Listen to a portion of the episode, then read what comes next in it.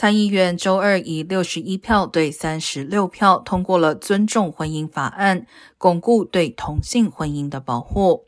新法案将废除一九九六年以压倒性多数通过的婚姻保护法。该法案把婚姻定义为仅限一男一女，同时将同性婚姻编撰成法典。即使最高法院推翻对这一权益的保护，同性婚姻也会在全美范围内得到承认。两党谈判过程中，参议院共和党人最关心的问题是保护宗教自由。